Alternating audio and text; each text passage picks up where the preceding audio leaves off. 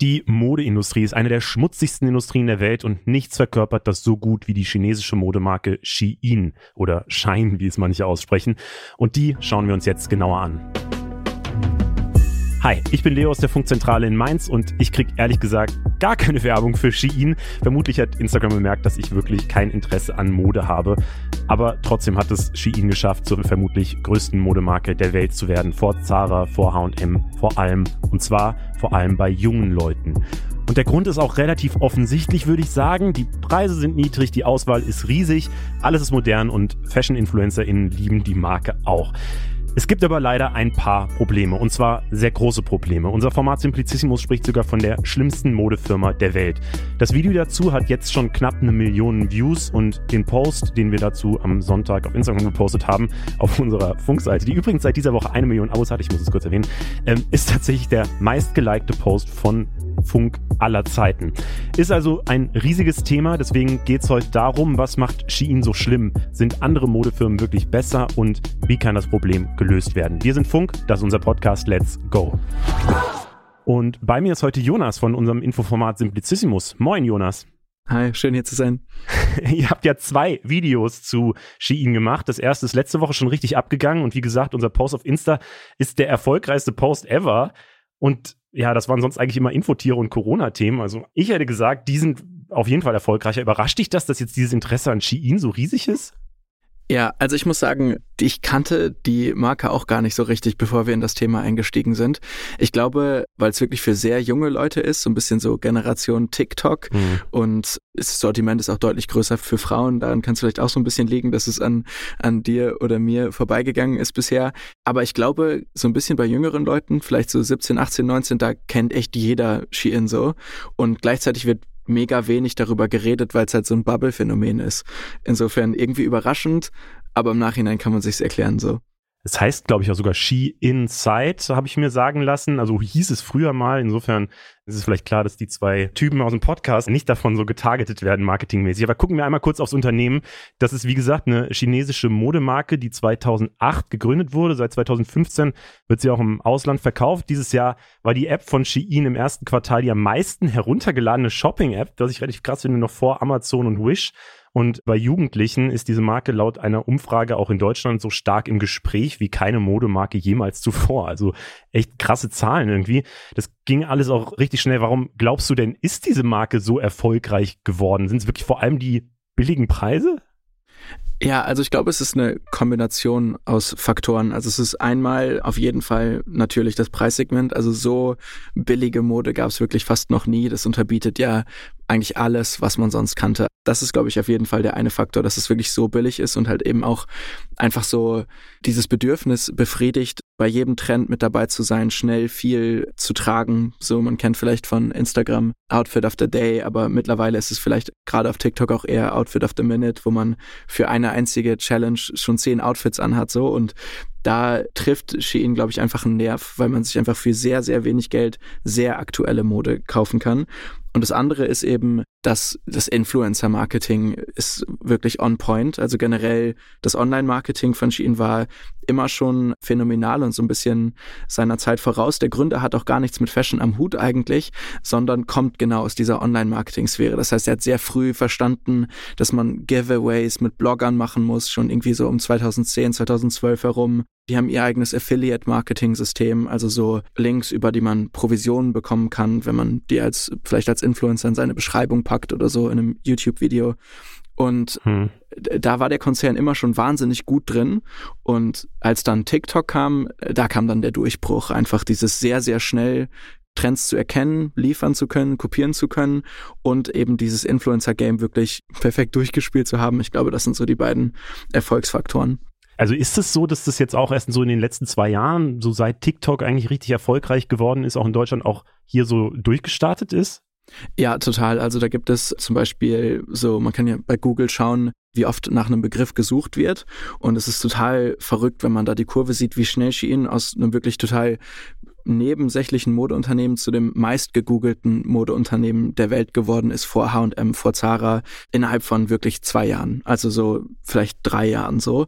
Der Aufstieg, der ist wirklich exponentiell und die meisten Analysen, die wir so kennen, die wir gelesen haben, die binden den Erfolg sehr klar an TikTok. Also TikTok und Shein sind quasi zusammen groß geworden so. Krass auf jeden Fall. Ihr sagt jetzt aber nicht unbedingt, dass das eine besonders tolle Modefirma ist, sondern ich habe schon gesagt, ihr sprecht von der schlimmsten Modefirma der Welt.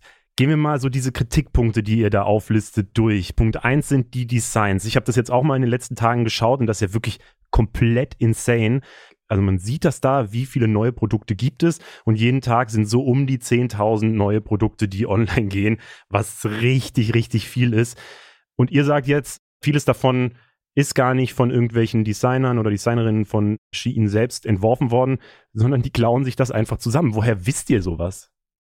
Also wir wissen das vor allem durch kleinere Designerinnen ähm, sind es vor allem, die dann einfach an die Öffentlichkeit gegangen sind und gesagt haben, schau mal hier, Shein hat mich beklaut. Ich glaube, der krasseste Fall ist Bailey Prado. Ich bin mir nicht ganz sicher, ob ich es richtig ausspreche. Falls nicht, tut's mir leid an der Stelle. Aber Bailey Prados eigentlich komplettes Lebenswerk wurde von Shein kopiert. Also das sind, ich glaube, um die 45 so Knitwear-Pieces und die wurden einfach ja eins zu eins nachgeahmt. Und da gibt es halt so viele Einzelfälle, dass man daraus so ein bisschen so eine Strategie schließen kann. Das ist natürlich, Schien ist wahnsinnig undurchsichtig. Erstmal eine Vermutung. Man kann nicht ganz beweisen, wie viel Strategie da am Ende hintersteckt. Aber wenn man eine Sache über Jahre hinweg immer wieder macht und immer wieder dabei erwischt wird, dann wirkt es wie etwas, was auf jeden Fall systematisch passiert.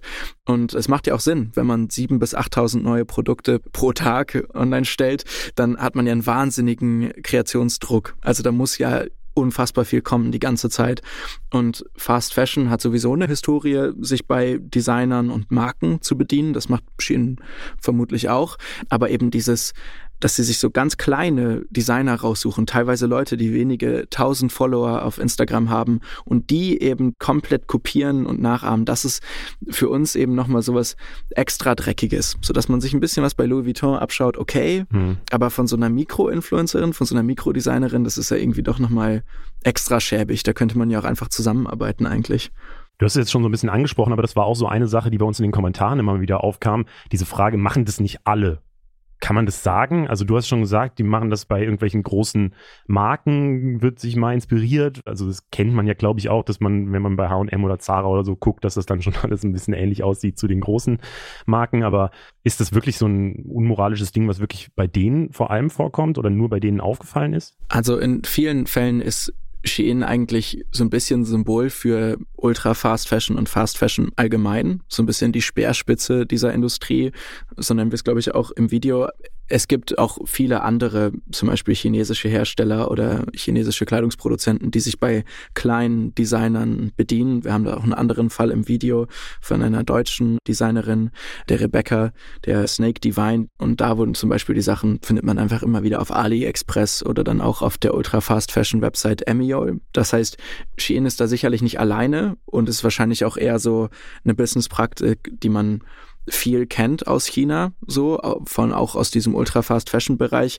Aber der Unterschied ist eben, wie groß Shein ist, mit geschätzten Milliarden Umsätzen, wahrscheinlich dieses Jahr größer als Zara nach einigen Prognosen. Und dass Zara 45 Teile von einer kleinen Designerin komplett eins zu eins klaut, die Qualität hat Zara nicht. Also das ist so, da muss man schon so ein bisschen differenzieren. Alle klauen, das ist ein riesiges Problem in Fast Fashion allgemein, aber Shein setzt immer noch so ein bisschen einen drauf. Das ist so ein bisschen das, was sich auch durch unser Video zieht, dass Shein eben so ein bisschen so ein Posterboy ist für die schlechten Geschäftspraktiken in der Industrie. Mhm. Eine Sache, die man aus dieser Industrie auch wieder immer hört, wenn wir jetzt mal die Designs abhaken, sind die Arbeitsbedingungen. Das ist ja, also seit ich mich zurückerinnern kann, ist das immer wieder ein Thema gewesen, von, dass da in Bangladesch irgendwie, als die Fabriken da zusammengestürzt sind und lauter Näherinnen und Näher irgendwie gestorben sind. Das ist bei Shein ja scheinbar auch noch mal krasser irgendwie, so wie das zumindest bei euch im Video klingt. Wie sind denn die Arbeitsbedingungen? Was weiß man darüber? Also die Arbeitsbedingungen von Shein sind in großen Teilen, also die Arbeitsbedingungen bei den Zulieferern in großen Teilen eben unbekannt und das wenige, was man weiß, das fiel jetzt durch eine Recherche der Clean Clothes Campaign erst vor ein paar Wochen rausgekommen. Da hatten wir auch den David Hachfeld im Interview mhm. und der hat es uns so beschrieben, dass natürlich die Arbeitsbedingungen absolut für europäische Verhältnisse ist das unvorstellbar. 29 Tage im Monat, 11 bis 12, 13, 14 Stunden am Tag, sieben Tage die Woche. Also das ist wirklich absurd, so völlig absurd und eben auch, weil die Stückpreise pro genähtem Stück, die Shein dann zahlt, die sind so niedrig, dass man eben auch so viel arbeiten muss, damit man dann halt gutes Geld verdient. Das alles ist auch illegal in China, also das passiert in der Region Guangzhou vor allem. Man muss aber auch sagen, das ist jetzt nicht auf dieser Näherseite, näheren Seite ist es nicht unbedingt schlimmer als bei anderen Fast Fashion Konzernen. Also mhm. man kennt vielleicht, man erinnert sich vielleicht an den gewaltigen Skandal damals, als in Bangladesch so eine Näherei eingestürzt ist und dann sind da zahllose Menschen gestorben. Diese Arbeitsverhältnisse sind es tatsächlich nicht. Also das kann man nicht unbedingt sagen. Ein riesen anderer Aspekt ist ja aber auch die Baumwollproduktion. Und gerade in der Baumwollproduktion gibt es viel Kinderarbeit und bei Shein gibt es keinerlei Transparenz, woher die Baumwolle kommt. Und bei keinerlei Transparenz kann man nur ahnen und nur vermuten. Dementsprechend können wir hier nichts unterstellen. Wir können nur sagen, die Baumwollproduktion ist ein riesiges Problem in der Fast Fashion Industrie. Sheins Klamotten sind wahnsinnig günstig. Wir haben keinerlei Zertifikate, dass die Baumwolle fair produziert ist. Insofern die Arbeitsbedingungen bei Shein sind da auch Mist. Die sind aber auch überall in Fast Fashion Mist. Also Okay, also das ist auf jeden Fall auch schon mal ein harter Kritikpunkt. Ich finde halt vor allem diese ganze Baumwollproduktionssache, das finde ich auch nochmal richtig heftig, dass es einfach nicht zwangsläufig offengelegt werden muss, woher sowas kommt, weil gerade Kinderarbeit, ich glaube, da ist sich wirklich jeder einig, dass es das nicht geben soll und dass das in den Menschenrechten halt auch drinsteht, dass das nicht okay geht und dass es trotzdem einfach bei so Riesenkonzernen möglich sein könnte, allein schon, ist ja ein Problem, finde ich. Aber das nächste Problem auf der Liste ist auch noch Klima- oder Umweltschutz insgesamt. Das ist ja ein Problem natürlich bei allen Industrien, aber ihr sagt auch vor allem bei der Fashion-Industrie. Warum und warum, warum dann ausgerechnet nochmal bei Shein besonders? Ja, also die Fast Fashion oder die Fashion-Industrie allgemein ist ein unglaublicher Polluter, also verantwortlich. Ich glaube, aus dem Kopf für rund acht Prozent der globalen Treibhausgasemissionen. Also schon ein richtig dicker Chunk so. Und ähm, ich könnte jetzt unendlich weit ausholen, was da alles schief läuft, von Chemikalien bei der Färbung, die Grundwasser verseuchen, zu äh, der Baumwollproduktion an sich, den Pestiziden, die auch wieder Grundwasser verseuchen, zu unfassbar langen Lieferketten. Da werden Sachen hin und her über den ganzen Planeten geschickt für jeden Arbeitsschritt. Und dann natürlich, dass wir wahnsinnig viel Mode einfach wegwerfen. Ungefähr, ich glaube, über jedes zweite Kleidungsstück, was auf der Welt gekauft wird, landet innerhalb von einem Jahr in einer Verbrennungsanlage oder irgendwo auf einer Müllhalde. Oft ist es natürlich irgendwo im globalen Süden der Welt. Das heißt, die ganze Industrie ist sehr, sehr kaputt und überhaupt nicht nachhaltig. Also das ist ein riesensystemisches Problem. Und auch da ist Shein wieder ganz weit vorne mit dabei mit sehr viel Kleidung aus Polyester, und auch nicht recyceltem Polyester, so wie sie so tun. Auf der Webseite sagen sie, ach, wir geben da unser Bestes, recyceltes Polyester zu nutzen. Das ist nach unseren Recherchen aber ungefähr so 0,18 Prozent oder so aller Produkte. Also überhaupt und gar nicht nachhaltig. Also es ist frisch produziertes Plastik für diese Klamotten, die dann so billig verkauft werden und natürlich dann auch aus China irgendwie nach Europa oder in die USA. Mega lange Lieferwege wieder. Da kann man sich vorstellen, dass der äh, Fußabdruck dieser Klamotten ist nicht gerade gering. Mhm, ich fand am schönsten eigentlich, dass ihr in eurem Video auch nochmal zeigt, äh, und ich habe selber auf der Website nochmal nachgelesen, dass sie tatsächlich schreiben in ihrem Punkt, warum sie nachhaltig sind, dass sie auf kurze Meetings achten oder auf Meetings verzichten, um Papier zu sparen. so, ja. Okay, vielen Dank dafür. Ihr habt, die, ihr habt die Umwelt wirklich gerettet. Ihr habt ja jetzt auch probiert, Shein, das hast du schon gesagt, mit den Recherchen zu konfrontieren. Die haben nicht geantwortet. Ich habe mich so gefragt, müssen die das überhaupt? Also kann es denen nicht vielleicht auch einfach wirklich egal sein, wie das Image ist, weil die Leute kaufen ja Mode einfach so, so und die sind billig die sind irgendwie am Puls der Zeit, was die Designs angeht und so. Kann es denen nicht scheißegal sein, ob wir die jetzt total moralisch verwerflich finden oder nicht, weil es läuft ja. Ja, das ist, glaube ich, das Bittere, dass es jetzt auch eigentlich eher ein offenes Geheimnis ist, dass Shein ziemlich viel Dreck am Stecken hat in vielen Hinsichten und halt eigentlich auch sehr selten oder gar nicht mit Journalisten redet. Es zeigt für uns aber vor allem, dass solche Probleme auch nicht von der Konsumentenseite aus gelöst werden können. Also selbst wenn jetzt vielleicht unser Video einige Leute davon überzeugt hat, vielleicht nicht mehr da einzukaufen und die das vielleicht noch ein paar Freunden sagen. Das reicht einfach nicht, um so einem Megakonzern, der jetzt natürlich auch wahnsinnig viel Marketingbudget zur Verfügung hat, der wirklich überall auf Social Media ist, dem den Wind aus den Segeln zu nehmen. Da hilft aus unserer Sicht eigentlich nur Regulierung. Also solche Produkte müssen teurer werden. Da müssen, müssen Waren den echten Preis für solche Produkte bezahlen und der ist halt nicht zwei Euro. Kleidung für zwei Euro sollte nicht existieren.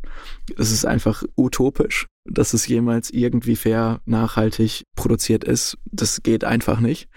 Und da, ja, da braucht man Lieferkettengesetze, um solche Unternehmen wie Shein in die Verantwortung zu zwingen. Man braucht eventuell eine CO2-Steuer, wie auch immer die dann geartet ist oder irgendeine Art und Weise, diesen Unternehmen vielleicht ihre Attraktivität zu nehmen, so. Wir glauben nicht, dass was irgendwie einzelne Konsumenten alleine bewirken können, auch wenn es natürlich gut ist, wenn jeder für sich bewusste Entscheidungen trifft. Hm. Das finde ich ganz interessant. Das ist ja insgesamt so ein Ding, was, glaube ich, immer mehr Leuten auffällt, auch beim Klimaschutz und so weiter, dass man diese persönlichen, individuellen Entscheidungen natürlich treffen kann und auch Verantwortung übernehmen sollte für sein Leben und was man konsumiert und was man macht und so.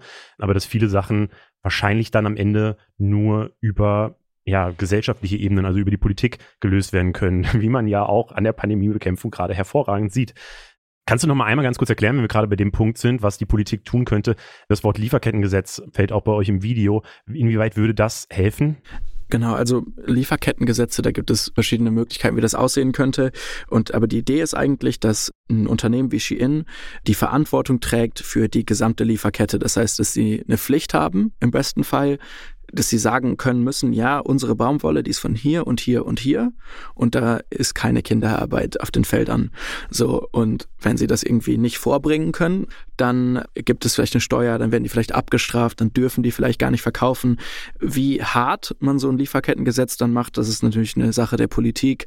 Vielleicht gibt es erstmal eine Verwarnung oder eine Geldstrafe, aber die Idee, dass man eben von dieser Absurdität wegkommt, dass ein Unternehmen wie Shein vielleicht sagen kann, ich hab, wir haben gar keine Ahnung, wo unsere Baumwolle herkommt, da wissen wir doch nicht, dass dass man das eben angeht, weil so kann man die Unternehmen ja einfach zwingen, wenn sie in Europa oder in den USA ihre Sachen verkaufen wollen, dann müssen die fair sein.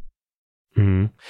Kommen wir nochmal zu Shein selber und der ganzen Strategie, wie sie erfolgreich geworden sind. Es ging ja viel über eine gute Social Media Strategie, hast du gerade schon erklärt so und über die ganzen Influencer in die dafür geworben haben. Wie lief das denn ab? Kannst du das kurz erklären? Ja, also Shein hat sehr früh angefangen mit Influencern und damals, ich glaube, hieß es viel noch Fashion-Bloggern zusammenzuarbeiten.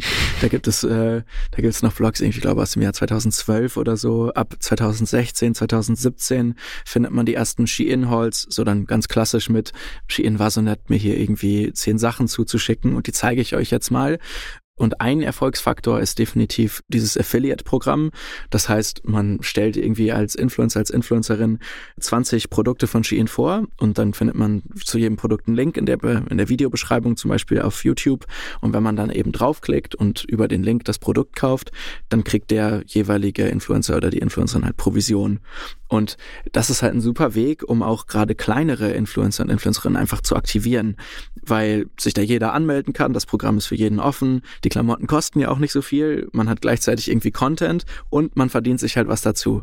Und das ist natürlich ein sehr geschickter Weg, um einfach dieses System zu erschaffen, in dem diese Halls, also diese großen Großeinkäufe bei Shein sehr attraktiv werden, auch für Influencer, weil sie dann halt viele Affiliate-Links in der Beschreibung haben. Hm. Ja, ich schrecke immer so ein bisschen davor zurück, einfach den bösen Influencer irgendwie als Bild hinzumalen, so, weil auch die kann man immer leicht einprügeln, glaube ich, weil ich meine, das System ist halt Werbung und Werbung ist, weiß ich nicht, kann man ja immer hinterfragen. Inwieweit siehst du denn da die InfluencerInnen überhaupt in der Verantwortung, da hinterher zu recherchieren oder so? Wahrscheinlich denken die gar nicht viel weiter und informieren sich dann groß. Also sind die da in der Verantwortung oder ja, das ist, glaube ich, immer so die Frage, wie man so das, das Dasein der Influencer betrachtet. Also, ich glaube, allgemein stimmt es natürlich.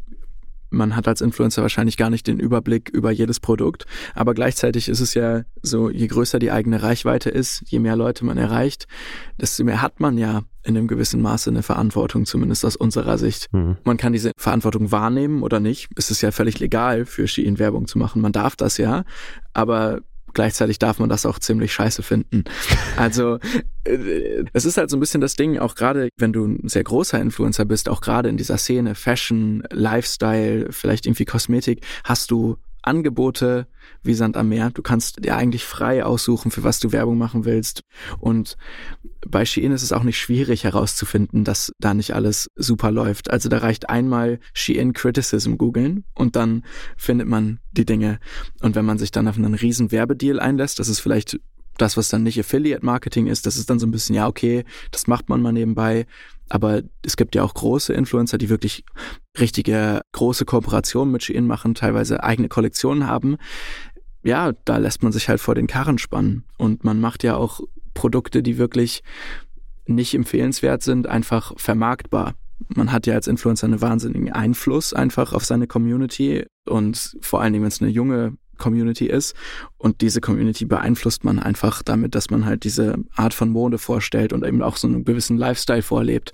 Insofern sehen wir Influencer absolut in der Verantwortung, für was sie Werbung machen und für wen sie einstehen, so. Und uns ist es immer ein bisschen zu kurz gegriffen zu sagen, gut, die Influencer, die können, ja, die wissen es natürlich auch nicht. Klar, stimmt, aber die könnten es wissen, wenn sie sich dann anstrengen würden. Mhm. Ja, und es ist vielleicht auch einfach so, dass man da nochmal unterscheiden muss. Es gibt halt, glaube ich, Influencer und Influencerinnen, die da sehr viel recherchieren oder sich sehr wohl ihrer Verantwortung bewusst sind. Zum Beispiel alle, die bei Funk sind und keine Werbung machen, das nur noch mal nebenbei erwähnt. Aber also wir sehen das ja auch beim Kanal Offen und Ehrlich, die genau das immer hinterher recherchieren, die ja auch schon vor ein paar Monaten ein Video zu Shein gemacht haben und den Problemen mit diesem Unternehmen also bei offen und ehrlich finde ich, sieht man sehr gut, dass es eigentlich immer dieselben Influencer und Influencerinnen sind, die irgendwie in so problematischen Sphären unterwegs sind. Das fällt mir zumindest auf. Habt ihr denn mal mit Influencern geredet, so wie, wie die dazu stehen? Ja, wir haben tatsächlich versucht, spezifisch Bibis Beauty Palace und auch Abigail haben wir jeweils um Stellungnahme gebeten. Wir haben leider keine Antwort erhalten bisher. Die beiden spezifisch, weil das zwei deutsche Influencerinnen sind, die jetzt in letzter Zeit Kollektionen mit Shein hatten, also die wirklich sehr große Kooperationen eingegangen sind. Und da wollten wir einfach wissen, wie es dazu gekommen ist, ob sie es nochmal machen würden, ob sie, ob ihnen eigentlich bewusst ist, für was Shein alles in der Kritik steht und ob sie generell überhaupt eigentlich unserer Philosophie zustimmen, dass Influencer wohl eine Verantwortung dafür tragen, was sie ihren Zuschauern oder ihrer Community halt präsentieren.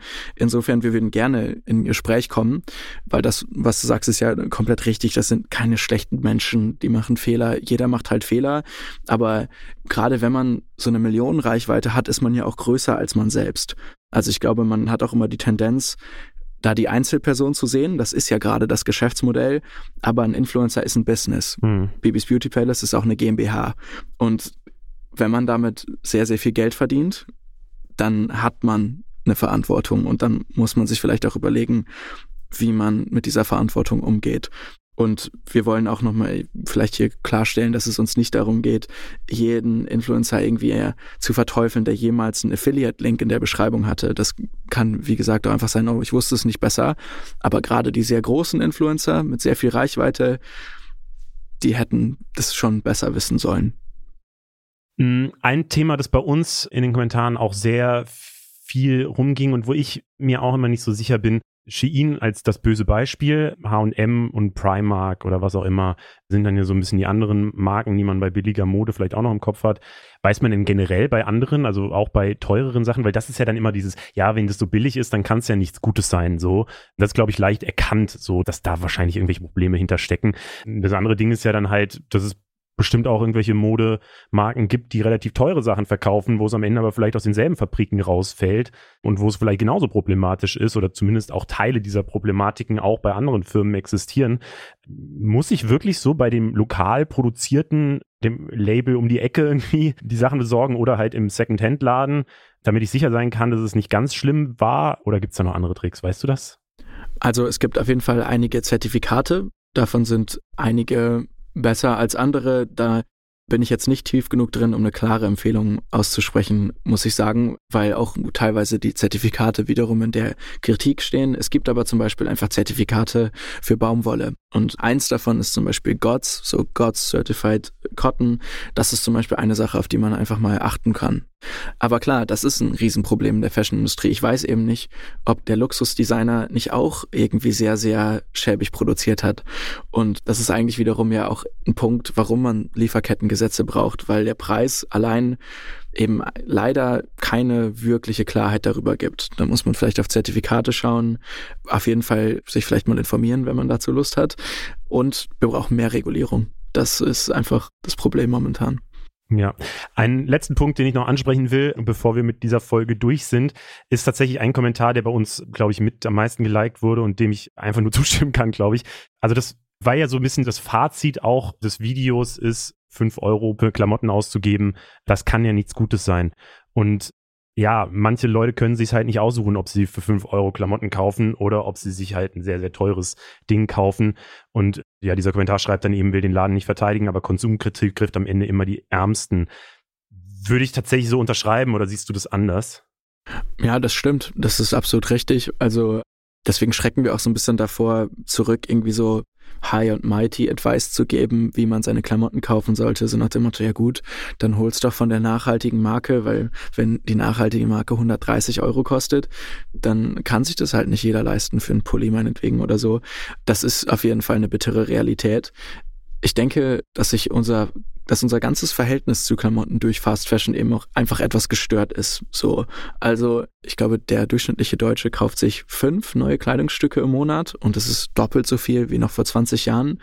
Das heißt auch, der Druck, sich immer neue Klamotten zu kaufen, der ist halt sehr hoch geworden und eigentlich brauchen wir alle nicht so viel Klamotten und eigentlich sollten Klamotten auch länger halten und repariert werden und vielleicht viel länger in Zirkulation sein und nicht weggeschmissen werden. Das heißt, unser ganzes systemisches Verhältnis zu Klamotten ist so ein bisschen kaputt, dass wenn man jetzt sagt, gut, kauf einfach fairer, aber kauf gleich viel, ja, dann gibst du halt zehnmal so viel Geld aus und das kann halt nicht jeder. Und klar, das ist die andere Seite der Medaille und die ist auch nicht wegzureden. Hm, das freut mich ein bisschen, dass du gedanklich genau an der Stelle angekommen bist, wo ich, äh, als ich so drüber nachgedacht habe, am Ende auch gelandet bin. Und es kommt mir persönlich sehr entgegen, weil ich hasse nichts mehr als Klamotten kaufen und deswegen hole ich mir eh sehr wenige davon und lebe gar nicht mit moralischen Grundsätzen, sondern wirklich einfach aus Faulheit genau diesen Lifestyle. Das zum Ende gesagt. So, ähm, und zum Schluss wie immer eine Empfehlung aus dem Funknetzwerk. Und zwar gibt es einen neuen Podcast von unserem YouTube-Format Die Frage. Worum es da genau geht, erzählt euch Frank von Die Frage, aber am besten selbst. Hi Leute, Frank von Die Frage hier. Ich wollte euch von meinem neuen Podcast erzählen. Für den treffe ich jede Woche Menschen, die super interessante Geschichten erlebt haben oder ein außergewöhnliches Leben führen. Und sie erzählen mir von den emotionalsten und den packendsten Momenten. In der aktuellen Folge geht es um Melissa. Sie hat schon ganz früh in ihrer Kindheit Gewalt von ihrer Familie erlebt, bis sie mit 14 Jahren dann ausgebrochen ist. Und ich stand da mit den Klamotten, die ich anhatte. Mein Rucksack war bei ihr im Auto mit meinen ganzen Fluchtsachen. Und in dem Moment, ich weiß nicht, was in mich gefahren ist, ich war einfach jetzt. Viele Jahre später hat sie wieder Kontakt zu ihrer Familie und hat ihr vergeben, sagt sie. Für mich eine eindrucksvolle Geschichte, weil sie mir zeigt, dass es zwischen ihr und ihrer Familie eine Verbindung gibt, die für sie extrem stark ist, ganz egal, was da war. Ich würde mich total freuen, wenn ihr reinhört. Die Frage gibt's in der ARD Audiothek und überall da, wo ihr sonst eure Podcasts hört. Äh, Jonas, noch eine Empfehlung von dir bzw. von Simplicissimus? Ja, also ähm, unser Teil 2 von Shein Exposed, da geht's um die Influencer, die wir ja auch teils jetzt besprochen haben im Podcast. Und ja, wir rollen das ganze Influencer-Marketing von Shein mal auf und kritisieren dabei auch einige Leute etwas. Ansonsten kann ich immer nur empfehlen, alle Exposed-Videos von Simplicissimus zu gucken. Es lohnt sich immer allein schon für die Intro-Animation. Danke, Jonas, dass du am Start warst. Danke für eure Videos. Und zum Ende freuen wir uns natürlich auch immer über das Feedback von euch. Ähm, schickt am besten einfach eine Mail an der podcast.funk.net oder eine DM auf Instagram an Funk. Das hier ist Funk, der Podcast in Zusammenarbeit mit Skip Intro. Redaktion liegt bei Saskia Prinzler, Berit Ström, Javan Wenz, Charlotte Müller und David Schöne. Sounddesign macht Benjamin Serdani. Funk ist ein Angebot von ARD und ZDF. Und weil wir diese Woche auf Insta die Millionenmarke durchbrochen haben, gibt es diesmal kein Infotier am Ende, sondern als Abschlusssound eine, eine Sektflasche. Ich war wahnsinnig kreativ. Danke und ciao.